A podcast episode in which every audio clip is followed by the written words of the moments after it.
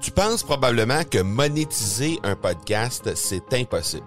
Ou encore que ça prend des dizaines de milliers d'auditeurs pour que ça vale réellement la peine.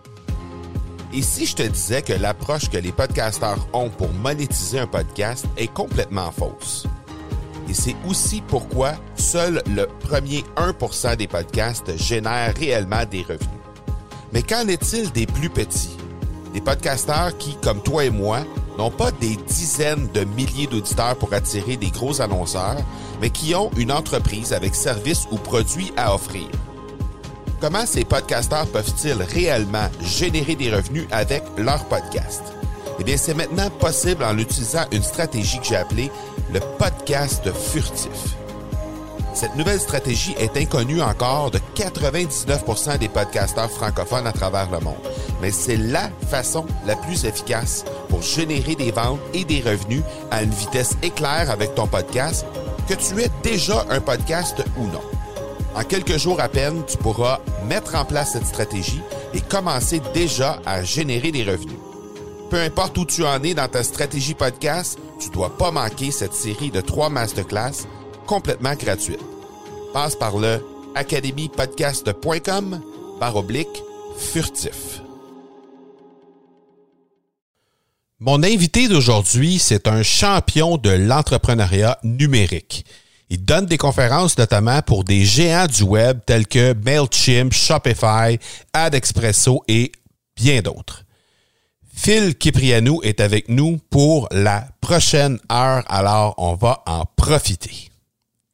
Bienvenue sur l'épisode 257 de l'accélérateur. Mon nom est Marco Bernard, entrepreneur, consultant et formateur en podcasting avec plus de 100 000 auditeurs et plus de 300 000 dollars en revenus générés depuis son lancement, l'accélérateur, c'est le rendez-vous des entrepreneurs pour discuter marketing, vente et entrepreneuriat. On y discute avec les meilleurs entrepreneurs francophones au monde pour connaître leur parcours, leurs bons coups et leurs échecs, mais surtout leur stratégie de champion que tu pourras appliquer dans ton entreprise dès maintenant. Je pense que vous allez vraiment, vraiment apprécier l'entrevue d'aujourd'hui avec un géant du marketing numérique. Phil Kiprianou, c'est quelqu'un qui a démarré plusieurs, plusieurs entreprises, euh, notamment des entreprises numériques, plusieurs sites web, plusieurs sites web de vente en ligne. Et c'est quelqu'un qui a énormément de bagages et d'expérience à partager sur le sujet. Alors, je suis très, très, très heureux de le découvrir avec vous aujourd'hui parce que je l'avais découvert sur d'autres euh, d'autres podcasts, d'autres entrevues qu'il avait données à droite et à gauche. Mais là, j'ai eu la chance de pouvoir l'inviter et il a accepté. C'est quelqu'un qui demeure pas tellement loin de chez nous. Donc, euh, comme c'est quelqu'un qui donne beaucoup d'entrevues en anglais, en fait, la très, très grande majorité de ces entrevues sont des entrevues en anglais. Euh, ça me ça me ça me disait pas exactement d'où il pouvait provenir, etc. Et là, ben, euh, on a eu la chance de se rencontrer et de découvrir qu'on est finalement à quelques minutes un de l'autre. Là, on parle d'à peu près 45 minutes un de l'autre. Et euh, bref, une super belle rencontre, un super, une super belle entrevue, et j'ai très très hâte de vous le faire découvrir. Le présentateur de cet épisode, ben, c'est la boîte à outils. La boîte à outils, c'est quoi? C'est des ressources, des outils que j'utilise pour opérer mes entreprises, que j'ai découvert au fil du temps dans les dix dernières années dans, lesquelles, j'ai travaillé sur le marketing numérique. Et ces outils-là, ces ressources-là, ben, je vous les rends disponibles tout à fait gratuitement. Donc, pour avoir accès à cette liste d'outils et de ressources-là, tu te rends simplement au marcobernard.ca baroblique outils au pluriel. Tu jettes un coup d'œil, je suis certain que tu vas apprécier, tu vas avoir accès à tous ces outils-là.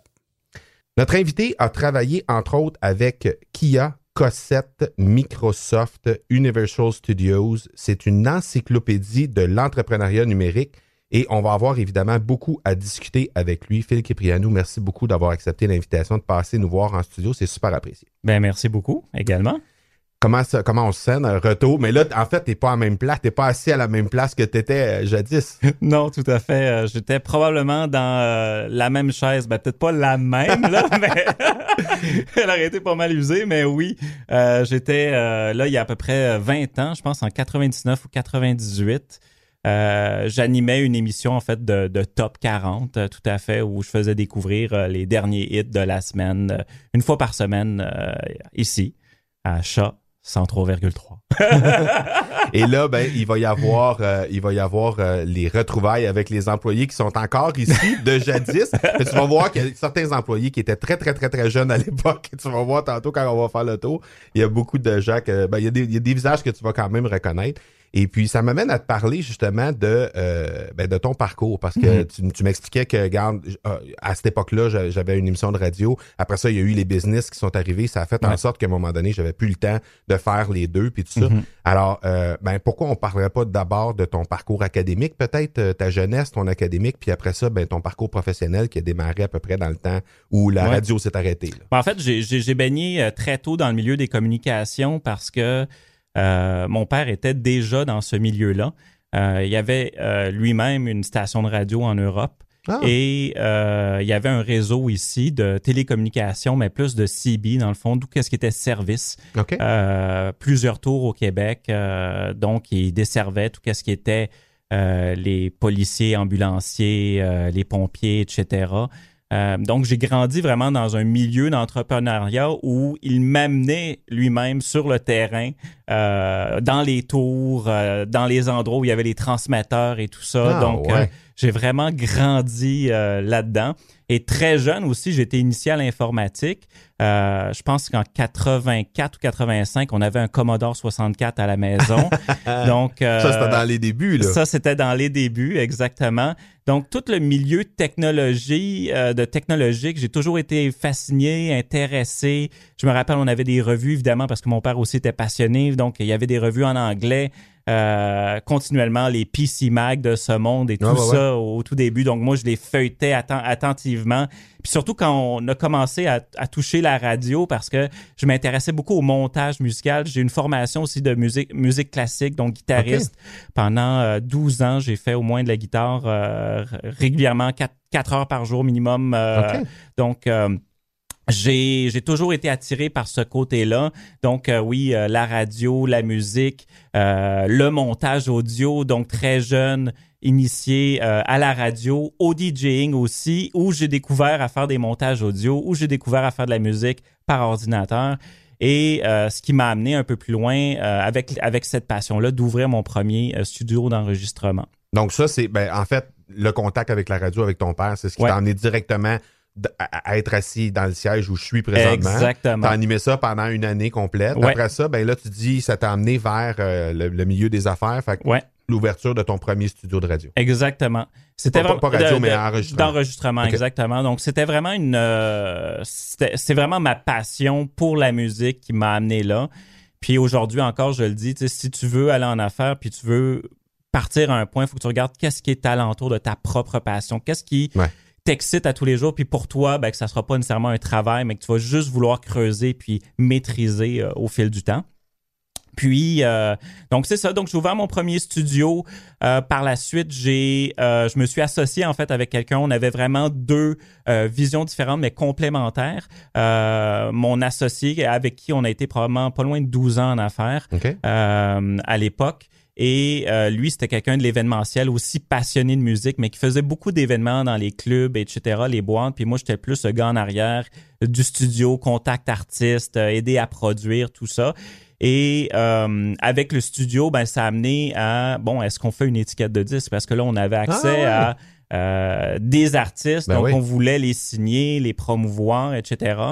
Euh, c'est un milieu en plein changement. Je sais pas si tu te rappelles, dans les années 2000, là, le- l'industrie commençait à être chamboulée, les MP3 arrivaient, Mhm. Napster était là, Ouais. plus personne savait où se pitcher, le download illégal, c'était en pic incroyable. ouais, ouais, ouais, ouais. Euh, puis, euh, ce qui arrivait à peu près au même moment, on s'est rendu compte en 2002-2003, c'était euh, l'accessibilité au matériel pour enregistrer à la maison. Alors là, on Mhm. tombait dans une énorme révolution aussi. Donc, on, on, on- on est rentré dans un, comment je peux dire ça, dans un, un, un grand défi euh, d'entrepreneuriat dès le début. Ben oui. Euh, vraiment parce que on rentrait dans une euh, dans une industrie qui allait vraiment en pente descendante. qui était déjà en grand changement. là. Exactement. Après avoir été pas mal sur le nerd pendant des années, là, parce qu'il y a eu le vinyle, puis il y a eu le CD, puis c'est à peu près tout. Exactement. Puis, euh, tu sais, le, modèle d'affaires à l'époque, c'était euh, le vinyle. Qu'est-ce qu'on fait? On prend les meilleures choses qu'on a faites, on les copie en CD. Ce qu'il avait fait déjà avec le tape aussi, la ben cassette. Alors, tu sais, il n'y avait pas vraiment d'évolution pendant à peu près 15-20 euh, ans. Les étiquettes de disques qui ont rien fait, c'est vraiment. Mm, là. Mm, mm. Puis, euh, donc, c'est ça. Donc, à ce moment-là, ben, on va dans une industrie, déjà, on la trouve dure, euh, pas facile, les coûts, se faire une place, le nom. On y arrivait avec le côté événementiel parce que tous les événements qu'on produisait euh, à cette époque-là, parce qu'on faisait aussi un petit peu de production d'événements, mm-hmm. on avait des soirées les samedis dans des clubs à Montréal, le Illum, après ça, il y a eu l'Upper Club, etc. Et on utilisait ça, cette plateforme-là, dans le fond, pour promouvoir notre nom, notre brand, puis également se faire une place dans, la communauté, aller chercher peut-être des artistes qu'on allait signer éventuellement. Et euh, ça s'est produit un petit peu plus tard dans le, dans le cheminement, mais on s'est rendu compte rapidement, un, les jeunes qui voulaient enregistrer, malheureusement, n'avaient pas beaucoup d'argent. Puis quand ils avaient de l'argent, ben ça durait pas longtemps parce qu'ils mettaient tout dans la production. Puis la production à l'époque coûtait excessivement cher. Euh, louer un studio, euh, tu sais, déjà juste de base, c'était 40 dollars de l'heure pour n'importe quel studio à Montréal, sans l'ingénieur de son. Fait que là, il fallait que tu amènes ton ingénieur de son ou fallait que tu en loues un. Puis tu sais, si tu pouvais monter facilement à 100 pièces de l'heure, là, tu sais, puis un, petit étudiant ou quelqu'un euh, à vingtaine avec une job qui Il y a 20 ans, c'était à 5 pièces de l'heure, la ben, minimum. Imagine, fait que... il n'y avait pas d'argent. Fait que nous, on, a essayé de trouver des solutions. Puis on s'est, à l'époque, je me rappelle, on s'est associé avec la Banque nationale pour offrir du financement. Puis ça devenait la première fois que, euh, en fait, la banque ou une, entité bancaire finançait un médium qui était plus ou moins physique parce qu'il n'y avait pas vraiment, en général, quand tu finances quelque chose, ben, c'est un bien matériel. Fait que nous, on avait trouvé en fait le, twist parce qu'un master, dans le fond, euh, ça vaut de l'argent dans l'industrie. Donc, quand tu as le master, dans le fond, euh, de la pièce de la musique, tu peux, euh, tu peux lui donner une valeur. c'est un petit peu comme ça qu'on a réussi à les convaincre, leur dire écoutez, ben, au bout de la ligne, eux autres, ben, c'est une valeur, ils ont payé pour son, prix, puis c'est comme un bien physique que tu as. Donc, c'est un petit peu la twist qu'on avait trouvé. Fait que la banque finançait les artistes pour venir faire leur, euh, leur master. Leur master, exactement, chez nous. Donc, euh, donc, ça a fonctionné. Ça a fonctionné un bout.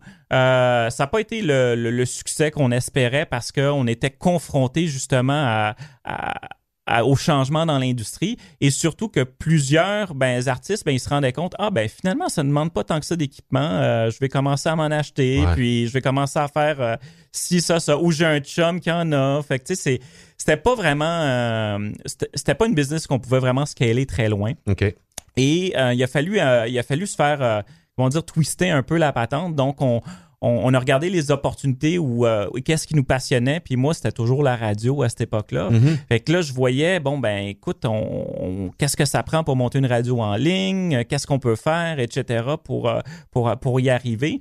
Puis, euh, je pense que ça a pris, en, je me rappelle plus exactement, mais en 2003, ça a pris six mois. On a mis ça en place. On a monté notre site web, euh, on, a on avait tout notre équipement pour le streaming à l'époque, tout ça, les serveurs qui coûtaient une beurrée. Ben euh, juste le streaming, les coûts de bande passante étaient astronomiques. Sûrement. Alors, on en a mis beaucoup, mais on a été capable justement à cause de...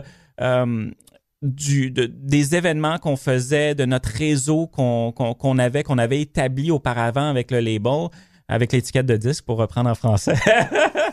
Et euh, on a, euh, dans le fond, on, on a réussi rapidement à se faire encore une fois une place et d'aller chercher des revenus. Donc, la plupart des stations, il y avait des stations de radio numérique à cette époque-là qui broadcastaient, tout ça, mais la plupart, ils faisaient pas une scène. Il y avait beaucoup de mal à se positionner. Puis je me rappelle bien même une radio euh, à l'époque qui avait été financé par la caisse de dépôt, qui ont tiré la plug parce que c'était vraiment un fiasco total. Un gouffre financier. Un gouffre financier. Puis il y avait eu même des gros noms qui avaient été à ah cette radio-là, etc. Euh, ils avaient vraiment tout, tout mis le paquet mais finalement, ça ne marche pas. Nous, on s'était dit, ben, on a un bon réseau, on connaît tous les clubs à Montréal, on connaît tous les DJ à Montréal, on a des, des entrées dans plusieurs événements, on va commencer à aller les voir pour leur offrir des forfaits, etc pas compliqué, pas trop cher, et en plus qui va être ciblé vraiment à leur audience. Donc, on avait déjà compris qu'il y avait une portion des jeunes qui, eux, étaient beaucoup plus enclins, aujourd'hui comme les milléniaux, mais à l'époque, c'était pas les milléniaux, qui étaient beaucoup plus enclins à euh, accéder à la technologie plus rapidement. Puis pour eux, ben, ça, ça, leur ça faisait leur, leur affaire dans le fond. Donc, on était voir les clubs commencer à leur vendre des forfaits, les événements leur vendre des forfaits, euh, des petits euh, commerces euh, locaux, dans le fond, aussi leur vendre des forfaits pour de la publicité, pour des emails, pour de la visibilité sur bannière sur notre site. Donc, on commençait déjà à monétiser puis comprendre le concept. Donc, ce qu'il faut dire, c'est qu'à cette époque-là, je commençais vraiment le, le, marketing numérique comme on le connaît plus aujourd'hui, mais sans avoir nécessairement le wow, OK, c'est comme ça que ça fonctionne. On y allait à tâtons, puis on, apprenait là, vraiment. Mais ton contenu que tu créais sur cette radio numérique-là, est-ce que c'était est-ce que c'était des créateurs, par exemple, des clubs qui étaient là, qui étaient. OK. Donc, on avait un mix, en fait. C'est qu'on avait euh, un de nos euh, un de mes très bons amis à l'époque qui était euh, animateur chez Cool FM à mhm. l'époque. ça a changé de nom aujourd'hui.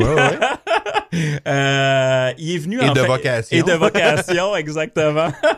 Euh, est venu euh, nous donner un méga bon coup de main pour monter justement tout l'aspect programmation pour monter justement une radio urbaine parce que ce qu'on voulait aussi c'est se détacher un peu de tout ce qui tout qui, ce qui se faisait dans le fond. Puis à l'époque il y avait pas de radio dance de hip hop rien tu sais ça jouait nulle part à radio. C'était une c'était du commercial c'était du commercial c'était merci bonsoir. Puis nous ben c'était un peu ça qu'on visait, donc euh, la musique de club, etc. Donc c'était un peu aussi l'endroit où les jeunes de l'époque pouvaient se rassembler puis écouter la musique qui était plus à leur image. Euh, une façon pour les annonceurs de rester en contact avec leur clientèle pendant la semaine en attendant que le vendredi soir arrive. Et voilà, t'as tout compris. T'as tout compris. Et euh, donc c'est ça, cette personne-là nous a aidé à monter la programmation, puis euh, on vendait dans le fond un peu comme ils font le, soir dans la plupart des radios qui faisaient même, euh, qui font peut-être encore. Là, je, je, suis un peu déconnecté de la radio aujourd'hui, mais euh, ils vendaient en fait des blocs d'heures pour euh, que les clubs passent la musique, sauf que nous au lieu que ça soit le soir, ben, c'était le jour. Puis comme ça, ben, les gens pouvaient écouter ah, de la ben. musique de club toute la journée. Comme ils se faisaient de minuit à trois sur c'est quoi, mettons, dans le temps direct de tel club. Là. Exactement. C'était vraiment ça. Puis le reste était compensé par la musique euh, hip-hop, etc. Ce qu'il faut se dire, c'est qu'à cette époque-là, la musique qui était en streaming était pas gérée de la même façon qu'elle est aujourd'hui. Les droits euh, ça passait dans le beurre. Ben oui, ben ben ben il y avait, pas de façon. Il y avait pas de façon, exactement. Euh, il y avait juste les droits mécaniques, en fait, qu'il fallait quand même payer une licence à la Sodrac, etc., parce que c'était storé sur un hard drive. Mais même là, euh, il y avait une ambiguïté. là. C'était une zone grise. Il n'était pas rendu là encore. Non, exactement. Donc pour nous, ben, tu sais, on avait, on, on, pouvait se dire que euh, la radio techniquement était profitable, ça roulait bien, euh, les coûts oui de streaming étaient euh, astronomiques, mais malgré ça, malgré tout l'engouement, la radio a, a, quand même très bien vécu jusqu'en 2007 et euh, une masse significative, assez que comme Score Media Matrix nous a classé la dixième dans le top 10 en fait euh, radio, je sais plus si c'était 10 ou 9 là, mais dans le top 10 des radios au Canada les plus streamées en fait. Donc, euh, à côté des c'est quoi qui se faisait streamer, etc., tout ça. Parce que le streaming commençait à ce moment-là. Exactement. on avait C'est ça. On avait 300 000 visiteurs uniques par mois. Wow. Euh, donc, tu sais, il y, avait, il y avait une valeur de ce côté-là.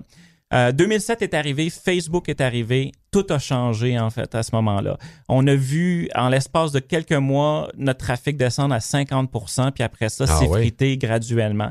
Ce qui se passait, c'est que Facebook, quand, quand Facebook est arrivé, je sais pas si vous vous rappelez, mais euh, ils avaient, ils avaient trouvé une, une technique. C'était, ils s'étaient associés à une compagnie de, de jeux qui s'appelle Zynga, je crois, euh, pour créer des jeux comme Farmville, etc., où les mhm. gens passaient beaucoup plus de temps. Donc, à cette époque-là, tu allais voir tes amis, mais tu quittais. Mais pour garder les gens le plus possible accrochés à ta plateforme, il y avait les jeux à l'intérieur. Mhm. Et puis ça, ça, ça captait. Donc, les gens allaient sur la plateforme, ils passaient plus de temps là-dessus que sur tous les autres Donc, sites. moins de temps sur, chez vous. Chez nous. Et sur un paquet d'autres. Nous, on avait plein d'amis qui roulaient des gros sites à l'époque, comme Do You Look Good, etc. Euh, leur trafic est tombé comme ça également aussi, rapidement parce que Facebook avait vraiment ramassé la part du marché. Donc, nous, on est... il a fallu s'adapter. Il faut savoir qu'à ce moment-là, Facebook vendait pas de pub. Ils vendaient de la pub. En Ils fait. vendaient de la pub? Oui, mais Ah de la ouais, pub en bannière. Et c'était pas eux qui géraient leur pub, c'était à travers des réseaux. Comme à l'époque, il y avait un réseau qui s'appelait. Network Media. Puis eux autres euh, positionnaient. En fait, eux, ils avaient les droits de positionnement de la pub directement. Euh, Donc, ils venaient littéralement gruger le budget publicitaire des sites comme. Exactement ou- aussi, c'est Ok. ça. Et puis eux, en plus, ils avaient accès, euh, nous, on avait accès avec des agences, mais jamais des accès privilégiés comme Ouais, eux, ouais, parce ouais. qu'on n'avait pas Ben d'inventaire, tu sais, comparativement à ceux-là. Donc, euh, c'est sûr que en mettre un, je sais pas, un 1000, 2000 ou 4000 dollars chez nous versus se mettre euh, chez un Facebook, ben, c'était plus naturel. Clairement. À l'époque, en plus, on vendait pas aux résultats, on vendait au nombre de vues, d'impressions, tout Ouais, ça. ouais, ouais. Fait que euh, pour eux, justifier ça, c'était facile. Donc, euh, nous, on a essayé tant peine et de misère à se repositionner avec différentes stratégies. À l'époque, faut dire qu'on comprenait pas, qu'est-ce qui se passait. On, on avait vu MySpace arriver, ça nous avait pas fait trop de mal. On s'était dit, bon, on continue à faire notre, euh, notre, notre bébelle, entre Mhm. guillemets. Mais euh, Facebook a été un, coup- un coup dur. Puis, tu sais, je vais ramener ça un peu plus loin là, dans, dans la discussion, mais aujourd'hui, on prend Amazon. Puis, tu sais, je, prends, je vais prendre du recul. Là. Beaucoup de gens mettent la faute sur Amazon aujourd'hui. Ah, Amazon gruge mes ventes, Amazon fait ci, Amazon fait ça. C'est le réflexe facile quand tu connais pas la bébête. Moi, ce que je dis aujourd'hui, mais Amazon, non. Ma- Amazon va t'aider justement à faire grandir tes, euh, tes ventes. Tu sais, c'est un canal supplémentaire, Supplémentaire, où tu peux te positionner. Mais ça, à l'époque, je peux comprendre les gens qui ont ce réflexe-là. À l'époque, j'avais le même réflexe Exact. face à Facebook parce que je savais pas comment leverager, en fait, utiliser en levier Facebook pour, euh, pour driver plus de, de, de trafic au bout de la ligne. OK. Chose que tu as appris plus tard Et avec voilà. les nouvelles business qui sont arrivées. Exactement. Parce que là, là, ce que tu nous parles, on est 2007-2008 à peu ouais, près? exactement, OK. c'est ça. Puis là, ben, la station, c'est c'est- c'est mouru, comme on dit en bon français. En, En 2010. OK, 2000, on a fait un fade out. On a fait un fade out en 2010 OK. officiellement. Euh, à l'époque, c'est ça. À l'époque, on lançait un autre site qui s'appelait Soundbeat Mag, qui était un, un magazine virtuel. Donc, on voulait comp- compenser le trafic vers une autre plateforme en bâtissant des stratégies de contenu, etc. Mhm. Mais encore là, c'était tout était fait un peu sur À le- tâtons, là. à tâtons, exactement. On explorait beaucoup le, le- le marché. Euh, puis, ben évidemment, les revenus étaient plus là. Il a fallu faire encore un twist. Fait qu'on a décidé, écoute, on a beaucoup de bagages en placement média. On l'a appris à l'inverse. Comment les agences placent chez nous. euh, comment euh, placer de la publicité, les types de, de, de, pubs qui fonctionnent, euh, bâtir des mailing lists, etc. Tout ça. Et c'est là qu'on a décidé de, euh, mon associé et moi, de bâtir une agence à ce moment-là qui était ciblée pour générer des résultats. OK. Ben ça, on va en parler tantôt. On va parler aussi de Goth Rider qui est arrivé pas longtemps après. Donc, on garde tout ça pour après la pause de Flash Info. La radio allumée. FM 1033. C'est ma radio allumée. FM 1033. Au FM 1033, vous écoutez l'accélérateur en direct avec Marco Bernard. L'endroit où propulser les résultats de votre entreprise sur le plan des ventes ou du marketing. Ça parle business dans les pauses, pas à peu près. Ça parle business, ça parle radio. On, a beaucoup de choses à échanger, puis on, va essayer de tout mettre ça dans la dernière partie, le dernier segment qu'on a avec vous et avec euh, Phil qui.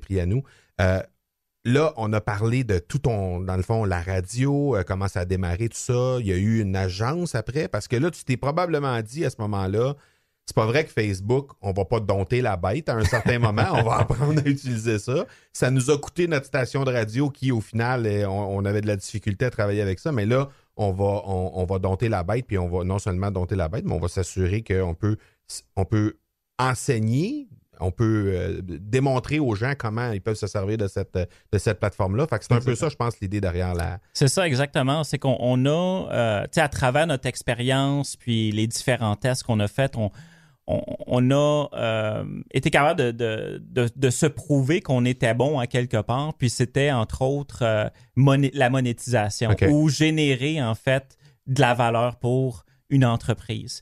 Et l'endroit euh, qu'on a déterminé qu'il fallait mettre le focus, c'est qu'à cette époque-là, toutes les agences, puis encore aujourd'hui, ce qui est très surprenant, vendent encore sur le reach, en fait, sur la portée, Mm. sur les impressions, sur la fréquence. Mais quand c'est le temps de leur parler des résultats, oups, un pied en arrière, on a peur, on sait pas comment, etc. Il manque beaucoup de euh, ben en fait, à l'époque, puis encore aujourd'hui, il, man- il manque beaucoup d'expertise de ce côté-là. Mais on voit, là, ça s'en vient. Les gens commencent à être beaucoup plus confortables. Mais Mais nous- dirais-tu, dirais-tu que c'est parce que les, les, les gens n'ont pas la notion euh, quantitative de ce que ça peut représenter un lead? Ouais, qu'on peut exactement. générer, ça, hein? Exactement. Puis c'est et tout ça, c'est particulier par secteur, segment de marché, par Mhm. niche, etc. Oui, ouais, sûrement. Et euh, ça fluctue énormément aussi. C'est comme à la bourse parce que les coûts publicitaires, une journée, ben ton coût par 1000, en fait, que par 1000 personnes qui vont le voir va être plus élevé versus un autre parce que il y a un paquet de facteurs Même chose qui se avec le coût par lead. Là. Le Une journée, ça va être 2 piastres, le lendemain, ça va être 8, puis tu sais pas pourquoi. Exactement, exactement. Puis aujourd'hui, on a les outils quand même qui nous permettent de mesurer, comprendre, creuser, puis d'a- d'apporter des réponses. Mais à l'époque, on n'avait pas non. grand-chose. Donc nous, à peu près, à cette époque-là, 2008, on décide de prendre cette tangente de marché. Puis ce qu'on remarque, c'est que les gens qui ont besoin continuellement des leads, c'est les assureurs, c'est les gens qui font de l'hypothèque, c'est les vendeurs de chars, c'est tous ces gens-là. Fait qu'on commence à approcher ces gens-là avec euh, une espèce de service package qu'on avait monté où on leur dit ben écoute, pourtant de tu vas avoir 1000 leads, pas de problème, on va te vendre ça pour XY nombre, de dollars. Puis nous à- au passage, ben on prend notre cote puis merci bonsoir. Cool. Fait qu'on réussit à monter un, un modèle d'affaires euh, de ce côté-là qui se tient. Puis après ça, ben on se dit, ben écoute, les leads, on les trouve sur Internet, mais on les trouve aussi dans les, les événements. Puis Ben vu oui. que mon associé avait un bon bagage événementiel, ben lui il était capable de mettre en, en fait tout ça en place. Et euh, ça a permis aussi de, de- de- de- de faire grandir les, les clients. Euh, pas sur un front, mais sur plusieurs fronts où leur clientèle était vraiment. Donc, on a commencé à s'associer avec différents festivals pour avoir nos tentes, Grand Prix du Canada, etc. Tout Fait ça. que tu mixais déjà du traditionnel avec du numérique à ce moment-là. Exactement. Puis on a compris aussi la force, d'autant plus aujourd'hui, je le réalise à quel point c'est au- aussi présent, même si on vit dans un monde très numérique, c'est très important d'avoir un contact humain avec les gens. Puis d'être encore là devant, serrer la main des gens, voir c'est qui, parce que souvent ça, ça apporte une valeur qui est très difficile quand tu passes la moitié de ton temps en arrière, ou plus Mhm. la moitié de ton temps en arrière d'un écran. Fait que tu vois pas nécessairement c'est qui ces gens-là. Puis le meilleur euh, retour, en fait, ou feedback que tu peux avoir, c'est en personne, tu sais. Ouais. Donc, euh, Ben oui. euh, donc, en tout cas, moi, pour Et le moi- meilleur contact. le aussi. meilleur contact, exactement. Donc, euh, on a continué ce- ce- cette voie-là. Euh, pendant jusqu'à peu près 2012, si je me, je me rappelle bien. Et euh, mon associé avait des aspirations différentes, j'avais des aspirations différentes. Puis à ce moment-là, on a décidé, tu sais quoi, on va euh, suivre nos aspirations. On voulait faire d'autres choses. Ça faisait pratiquement 12 ans qu'on était ensemble dans le même, dans le même chemin, dans le même ligne. Donc, pourquoi pas? Tu sais, c'est- normal. Et par la suite, j'ai été travailler comme stratège chez TVA et j'ai été euh, stratège aussi numérique en chef chez Evenco euh, pendant euh, à peu près jusqu'à 2015, jusqu'à je quitte pour monter ma propre business de e-commerce, dans le fond. là. OK. Puis là, cette business de e-commerce-là, parce que là, à ce moment-là, tu vends déjà du T-shirt en ligne. Exactement. Euh, donc, tu parlais d'Amazon tantôt. J'imagine Ouais. que tu te servais de, de plateformes similaires Ouais. ou, euh, ou exactement Amazon pour vendre tes T-shirts. Fait qu'il y avait un, il y avait un, un New Kids on the Block, comme on dit, qui est, qui est arrivé, qui a changé un petit peu le modèle. Euh, tu sais, on, on parle du socio-financement beaucoup. Euh, eux, ils avaient adapté le modèle pour les T-shirts, dans le fond. Donc, tu pouvais inviter les gens sur la plateforme que tu avais un design, puis dire, ben écoute, euh, si s'il y a 10 ventes qui sont faites, ben on commence à On produit. produire, à produire, puis là après ça on peut on peut euh, scaler ça là, comme on Mhm. veut. Euh, et donc, moi, je me suis servi de cette plateforme-là. C'était très en vogue. Il y avait différentes techniques, dans le fond, qui permettaient justement d'accroître ses ventes. Puis, c'est très ciblé sur Facebook. Puis, à cette époque-là, Facebook commençait à mettre en place leur propre euh, gestionnaire, dans le fond, de Ouais. publicitaire. C'était encore très basique comparativement à ce qu'on ce qu'on fait aujourd'hui, mais c'était très efficace, ça fonctionnait très bien, d'autant plus qu'on pouvait cibler euh, de toutes sortes de façons, une, une façon un petit peu black hat, là, que je dirais, ouais, ouais. qu'on faisait, c'est que euh, on, on, on allait euh, chercher quelqu'un qui fait euh, qui fait de l'extraction de données en fait directement de Facebook. Donc on, on voulait faire des t-shirts par exemple. Je suis un Bernard, euh, mon signe astrologique, euh, c'est Gémeaux, par exemple. Ouais, un truc comme ça. Euh, donc, ça, c'était sur le T-shirt. Donc, on, on, on extractait tous les gens qui avaient leur nom de famille, Les Bernard. Exactement, de Facebook. aïe, aïe. Et après ça, on était capable de segmenter. OK, ces gens-là sont nés dans tel mois. OK, go, on segmente. Fait qu'on fait les, tous les qui sont- produisais des pubs dynamiques basées sur les informations des gens. Wow. Exactement. Puis on faisait ça pour différentes, euh, comment je peux dire ça, segments de Ben marché. oui. Puis ce que ça a fait, c'est que euh, ça m'a permis de grandir excessivement, très rapidement. Puis euh, je me rappelle quelque chose comme été, euh, été 2015. J'ai dit, tu sais quoi, là, je vais all-in. All-in directement. Je vais, je faisais déjà plus de revenus à vendre des t-shirts en ligne que travailler chez Evenco. Fait que pour moi, le switch a été très simple. Je me dis, tu sais, si je travaille 40 heures, je suis capable de faire ça. Puis en plus d'avoir du temps libre, j'étais capable de Ben faire oui. ça. Fait que si je switch tout ça, puis je Fait mets là, ce tu temps-là bon. récupérais tout le temps que tu mettais voilà. dans ta business part-time Exactement. pour faire plus d'argent à travailler sur ce part-time-là qui devenait ton full-time. C'est ça. Puis tu avais du temps libre. en. Exactement. Puis à cette époque-là, ben avec le temps que j'avais, j'ai été capable de voir aussi plus d'opportunités. Donc vendre des t-shirts, c'était une chose, mais en même temps, je me rendais compte que travailler avec cette plateforme-là, c'est le fun. Euh, mais j'étais, c'est moi qui drivais tout le trafic vers cette plateforme. Mm. Euh, et j'avais pas le data en retour. Non, c'est ça. Donc, j'ai euh, j'ai décidé d'avoir mon propre site. Puis là, j'ai rapatrié tous les designs que j'avais de, cette, de ce site-là. Je l'ai mis dans mon propre site. J'ai décidé de changer, en fait, le, le trafic vers mon site Ben oui. pour commencer à Ramasser données. Les, les données, etc. Euh, à ce moment-là, je vois que le dropshipping commence aussi à, sais, à, à- à bouger énormément. Donc, je décide d'embarquer là-dedans. Et euh, je vends de tout et de rien à cette époque-là. là. C'est à peu près pendant l'été 2015, j'essaye un paquet de choses, puis à un moment donné, je tombe sur... Il n'y avait pas de concept sur ton site. Un, non, c'est un site c'était un généraliste. genre de Walmart. euh, Ouais. OK. Exactement, Walmart, euh, généraliste, euh, j'essayais tout. Tu sais, mon idée, c'était de trouver, tu sais, on- comme on dit là, en anglais, là, you throw something on the wall, it stick, euh, go, puis tu continues, tu sais, c'est la même chose. Puis, je tombe je pense, sur un produit qui est niché pour les gens qui aiment la moto, etc., plus badass, tout ça. Puis, ça vend. Je suis comme, OK, il y a quelque chose vraiment qui se passe là-dedans. J'essaye un deuxième produit qui est un- dans le même Similaire. style, similaire. Ça marche encore. Je trouve une montre. Je- il me semble que, on- je me rappelle bien, on a vendu, je pense, 4000 montres en six semaines. J'étais comme, OK, là, c'est complètement fou. Il y a Faut que quelque je fasse chose. ce que je fasse exactement. Tu sais, c'est comme complètement fou. Alors, je dis, bon, ben ça, on va le sortir de mon magasin général, puis je vais, euh, je vais en faire une boutique en ligne. Tu sais, sans prétention, sans rien, parce que Ah. là, je me suis dit, je pourrais faire, au lieu de faire une collection dans un site généraliste, je vais tout amener ça vers un site, voir tout à peu près la même image, le même vibe, etc. Et euh, À ce moment-là, il n'y a pas de brand encore. il y, a, pas- y y un brand, mais il n'y a pas d'idée de brand. Il n'y a pas de prétention à monter un brand, tout ça. Puis ça, c'est ce qui va devenir Goth Rider, en fait. Mhm. Et c'est un site qui est un peu pêle-mêle, qui n'a pas vraiment de direction, mais qui reste dans cette niche très ciblée. Puis parallèlement à ça, pendant que Goth Rider est, là- est- est là, il y a à peu près neuf autres sites qui se préparent, qui font à peu près la même chose, mais dans des niches différentes. OK. Fait qu'arrive un moment donné où je roule 10 sites en parallèle Ah, ouais. l'enfer à ne pas faire. Je vous le dis déjà. Il y a des choses qui ont, qui ont très bien marché, j'ai appris beaucoup, etc. Mais c'est beaucoup d'énergie. Ben oui. Et il faut avoir un bon système en place. Puis là, tu sais, j'étais encore en processus de mettre mes systèmes, euh, d'avoir les, les bonnes personnes pour euh, m'entourer, pour Ouais. être capable à gérer tout ça. Puis finalement, je pense que en, je me rappelle plus exactement quelle date, mais 2016, euh, après un événement où j'ai été, où il y avait du mentorat, puis tout ça, j'ai décidé, tu sais quoi, je vais focuser juste sur un. Je vais garder encore mon, mon, site général, juste le temps que ça drive encore de l'argent, mais je vais mettre tout mon focus sur Goth Rider.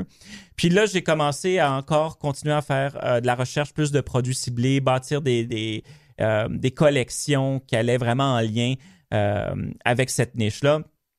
Et je me suis rendu compte que travailler avec la Chine, c'était un méga défi.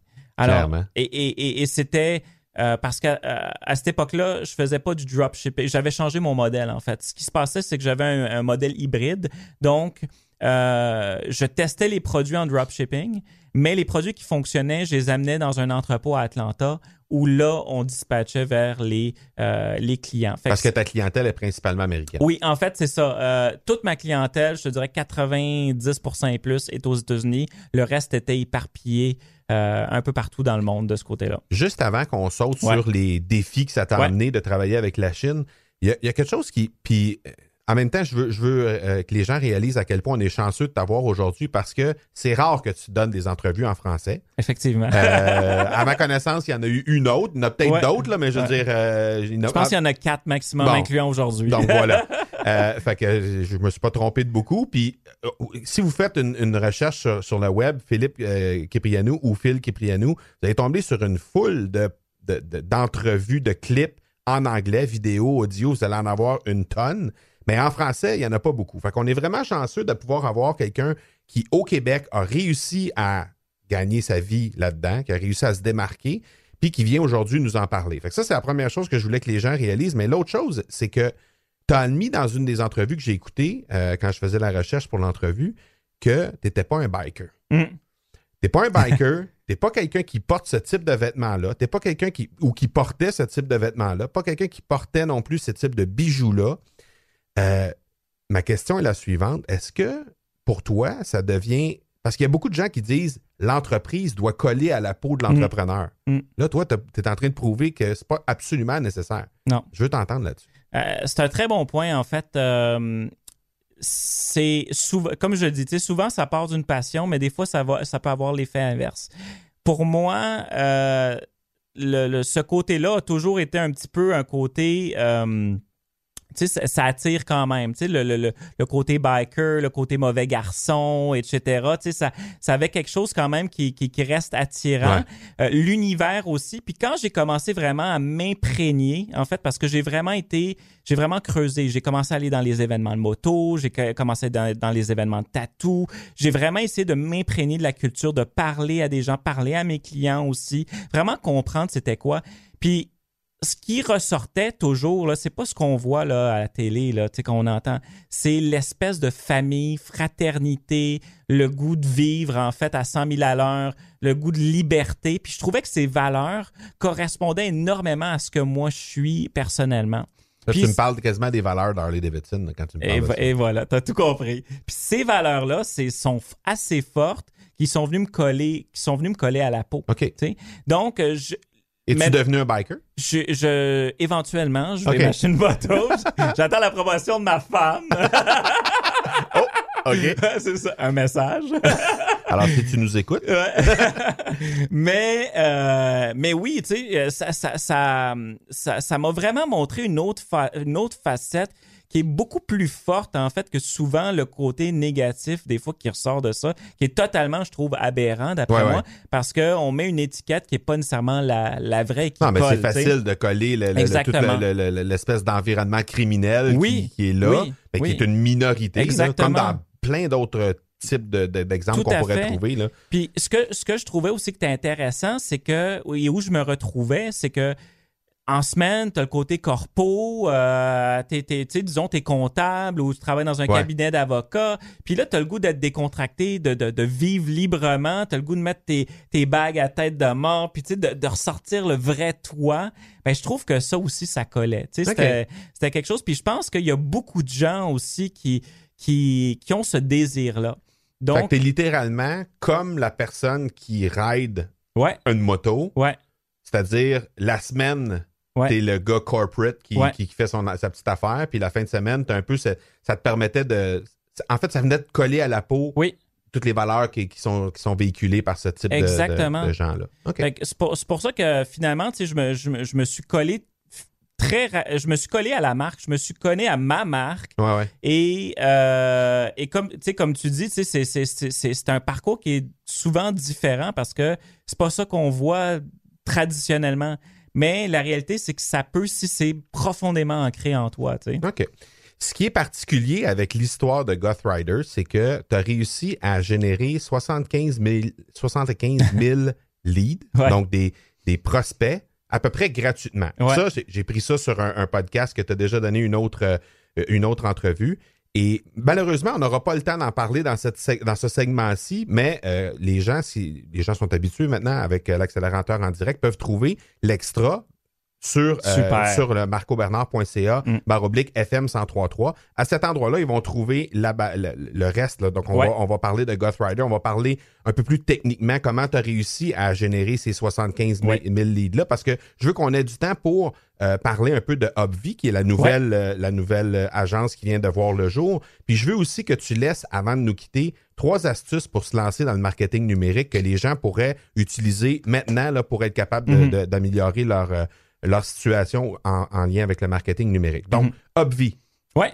Obvi, très simple. Obvi, euh, ça part du fait que beaucoup de gens, au fil des dernières années, m'ont demandé de l'aide pour dans leur business, dans Mhm. le fond. Puis, euh, vu que j'étais souvent, euh, tu sais, entre deux chevaux, Ouais. je dis ah non, c'est pas le bon timing, etc. Mais vu que les choses vont sensiblement bien, j'ai décidé d'ouvrir ça, puis aider les entrepreneurs. Pour moi, Obvi, c'est une agence marketing, mais c'est beaucoup plus un incubateur pour aider les entreprises dans le commerce électronique à grandir, à croître, puis vraiment euh, euh, à euh, grandir au- au- au- au-delà des frontières, dans le fond. Aussi simple que ça. C'est Donc, quoi ton modèle d'affaires par rapport à cette agence-là? donc, dans le fond, de la façon qu'on fonctionne, c'est qu'on part toujours avec une entrevue pour voir en fait les- le potentiel de l'entreprise, de l'entrepreneur, de l'équipe. Et après, on fait, on commence par un workshop. Ça, c'est vraiment ça me permet de vraiment de rentrer dans le cœur de l'entreprise avec l'entrepreneur, puis de disséquer, puis de voir les opportunités. La, première- la première chose pour moi qui est importante, c'est de voir c'est quoi les, les actions, les quick wins, les trucs rapides qu'on peut faire pour lui donner de la valeur rapidement. Parce que, ce que quand je regarde une entreprise, la plupart, ils utilisent peut-être 10-15 de leur propre potentiel. Mm. Puis de faire des fois un petit twist, on est capable de les amener. Comme j'ai un client, on est passé par pratiquement 5% de leur revenu par courriel à 30% de leur revenu par courriel en Wow. une semaine. Tu fait que ça fait en sorte que cette espèce Facile de de justifier les honoraires dans et voilà, exactement.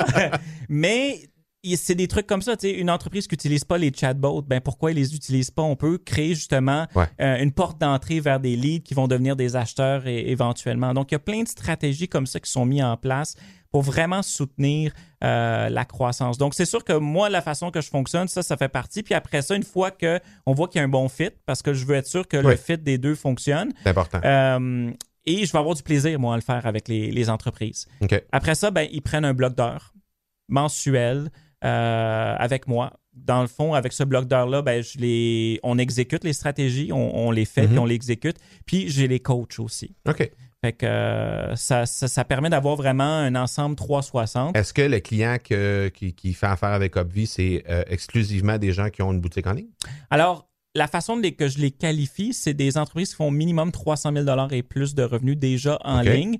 Ou s'ils ne font pas de revenus en ligne, qui sont déjà un retail, qui veulent passer en ligne, dans le fond.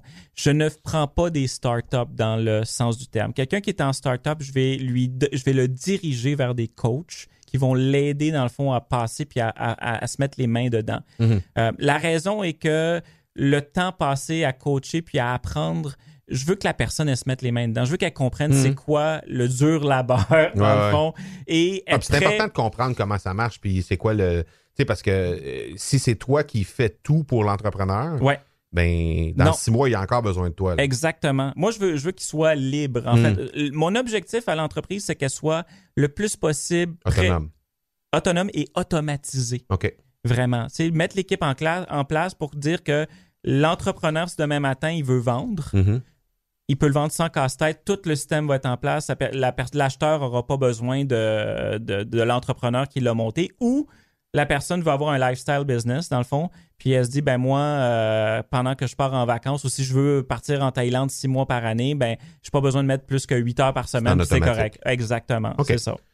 Donc, pour les gens qui ont peut-être pas le 300 000, ou, euh, ben, ben, c'est-à-dire qu'ils font pas 300 000 en, en- en vente présentement sur le numérique, ou encore pour des gens qui sont là, mais qui veulent peut-être améliorer déjà avec euh, trois, trois, trois trucs rapides, Ouais. qu'est-ce que tu pourrais leur dire? Ben, en fait, ce qui est important, puis ce que je remarque aussi, c'est bien de se positionner en tant que, on parlait, tu sais, être la marque toi-même. Ouais. Si toi, tu peux être la, hum, le, le représentant de ta marque, ça, ça va donner un pouvoir incroyable parce que les gens, ils veulent avoir une connexion avec euh, une vraie personne. Donc, incarner sa marque. Incarner sa marque, ça c'est important. Si tu le fais pas, trouve quelqu'un qui va le faire pour toi. Mais ça prend aujourd'hui, c'est essentiel d'avoir une personne réelle qui peut parler de ça.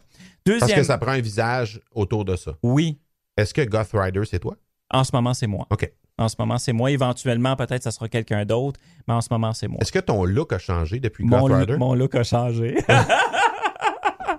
ouais, le- mon look a changé. Ça va avec euh, Ah ouais. l'évolution. L'incarnation. Exactement, c'est ça. OK. Deuxième point. Deuxième point, euh, si tu veux réussir en fait là-dedans, il faut que tu maîtrises quelque, quelque chose. Puis pour puis maîtriser quelque chose qui est important, c'est ta source de trafic qui va devenir ta source de revenus éventuellement. Donc euh, c'est important de, que toi, tu maîtrises. Ensuite, évidemment, tu pourras l'enseigner ou tu pourras avoir quelqu'un qui le, qui le fait. Mais si tu veux être capable de vendre, faut que tu aies du trafic. Tu sais, je veux dire, Ouais. sinon, il n'y a rien qui se passe. Donc, si tu es sur Amazon, ben, masterise le trafic d'Amazon pour avoir le plus de visibilité sur tes produits pour générer le plus de ventes. Si tu es sur Etsy, c'est la même chose. Si tu veux vendre strictement avec Google, c'est la même chose. Facebook avec euh, quelque chose aussi. Mais prends-en une et deviens vraiment un maître de cette source de trafic-là. OK. Puis l'autre chose, ben, le plus important, comme on dit, c'est l'argent est dans la liste. Donc, monte-toi une liste de clients potentiels, éventuellement clients, parce que c'est là que tu vas faire le plus d'argent. Tout confondu. C'est encore vrai, ça, aujourd'hui. hein? C'est- vrai- plus vrai que jamais. C'est certainement avec entre les chatbots maintenant que moi je considère que ça fait partie du même euh, bloc et les SMS. Parce que le taux d'ouverture sur les chatbots et les SMS, on parle de 90 et plus. Ouais, ouais. Quand le courriel, ça c'est entre 15 et 30 Ouais. Donc, À ima- 30% tu fais une bonne job. Là. Très bon job, exactement. Puis, donc, puis une fois que tu as acquis ces clients-là, à travers le, le- le trafic que tu masterises, Oui. tu peux monétiser, puis tu n'as pas besoin de, ré- de repayer pour les clients que tu as déjà. Ben non, ils sont déjà là. Et voilà. OK. Donc, c'est ça. Euh, un bon taux de conversion sur une liste, Ouais. c'est quoi? Ça varie, je te dirais, tu sais, un bon taux de con- conversion sur une liste, c'est qu'il faut regarder en fait ton, ton espèce de tunnel. Tu sais, si tu as 30 euh, D'ouverture. tu as 5% de clics, combien ça va te donner en vente? Tu sais, Mm. En général, sur une liste, ça peut passer entre 30 et même 50% des fois. Ah oui, ça, peut être très, ça peut être très élevé. Parce que c'est du monde qui sont normalement qualifiés. Ouais. Les gens qui n'achètent pas. Ils n'arrivent juste- pas là par hasard, ces Non, gens-là. c'est ça, C'est pas, du monde qui tombe sur une pub dans leur fil Facebook. là. Non, On n'est pas là, là. exactement, exactement. Donc, euh, donc, donc, donc, il faut, faut le voir plus dans son ensemble, mais euh, ton monde est excessivement qualifié. Maintenant, si tu me parles d'un bon, ton- un bon taux de conversion sur, euh, sur Facebook, ben, tu sais, je peux te parler de 0.3% je peux te parler de 5% Encore là, tu sais, c'est comment euh, est qualifié ton trafic à, à la base. Fait il n'y a, il y a pas de... Y a pas, Pas de de, recette chiffre magique, mi- là. miracle là, dans le fond. Ouais, c'est ça. OK, ben regarde, euh, comme je l'ai dit tantôt dans l'accélérateur extra, on va donner rendez-vous aux gens pour venir euh, entendre la suite de cette discussion-là qui est fort intéressante. On va évidemment parler, approfondir en fait ce que tu as réussi à faire avec Goth Rider. On va approfondir aussi euh, Obvi, qu'est-ce qui, euh, qu'est-ce que tu fais avec ça, même si c'est relativement récent, mais quand Ouais. même, j'ai, je trouve ça intéressant. Je pense qu'on va avoir plein de sujets à approfondir. Puis on va parler aussi de ton podcast, parce que tu as un podcast aussi Ouais. en anglais. fait qu'on va pouvoir parler de ça dans euh, l'extra de l'accélérateur. Donc, euh, rendez-vous au FM 1033, euh, pardon, au marcobernard.ca baroblique FM 1033 pour avoir accès à ce 30 minutes-là qu'on va faire euh, d'extra avec euh, Phil Kiprianou. Je pense que vous allez euh, particulièrement apprécier. En attendant, les gens qui veulent discuter avec toi sur les médias sociaux, ils te rejoignent où? Ils vont sur ma page Facebook, dans le fond, aussi simple que ça. Donc, c'est euh, Facebook barre oblique philkiprianou.com. Euh, Phil Kiprianou, il n'y a pas de point .com. Euh, la meilleure, c'est vraiment la meilleure, la plus simple, la plus facile pour me rejoindre. Euh, sinon, ben, ils peuvent toujours aller sur obvi.com, me laisser un message, puis je vais leur répondre. En général, je réponds dans les 24 euh, heures suivantes. Encore une fois, euh, merci beaucoup à Phil Kiprianou pour cette super entrevue. On devait faire un autre 30 à 45 minutes avec lui. Finalement, il y a eu un petit souci avec le studio euh, dans lequel on enregistrait l'émission, euh, ben, en fait l'émission que vous venez juste d'écouter, l'épisode que vous venez juste d'écouter. Sauf que je vous annonce en primaire qu'on a convenu de se revoir euh, très très très bientôt pour enregistrer justement cet épisode de 30 à 45 minutes d'extra, dans le fond, qu'on va faire ensemble, Phil et moi. Et euh, à ce moment-là, ben, on va pouvoir aller beaucoup plus en détail dans euh, la stratégie qu'il a, fait avec euh, Goth Rider, la stratégie aussi derrière Obvi. On va parler également, en fait, on, en a parlé brièvement dans l'épisode, mais Phil Cipriano a eu la possibilité d'aller chercher 75 000 prospects qualifiés gratuitement ou presque. Donc, euh, on va essayer de voir comment il a réussi à faire ça. Et ça, c'est avec son site Goth Rider. Donc, on va, on va essayer de découvrir un peu avec lui comment il a réussi à faire ça et comment il pourrait adapter cette stratégie-là qui date quand même déjà de quelques années. Comment il pourrait l'adapter aujourd'hui et comment nous, euh, comme, euh, comme euh, opérateurs de site, comme opérateurs d'entreprise, on pourrait aussi adapter cette réalité-là pour l'avoir, pour la, pour la mettre en pratique, en fait, dans notre propre entreprise. Donc, on a convenu faire cette, euh, ce 45 minutes-là ensemble euh, dans les prochains jours. Donc, soyez assurés qu'il va y avoir un autre épisode avec Phil Kiprianou. Je pense que de toute façon, on en prendrait encore euh, plusieurs heures sans aucun problème. Quand j'ai dit que c'était une encyclopédie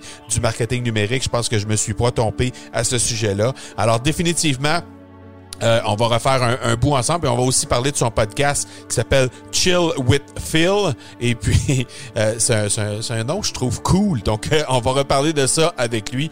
Alors, euh, soyez sans crainte, on va avoir la chance de le réentendre.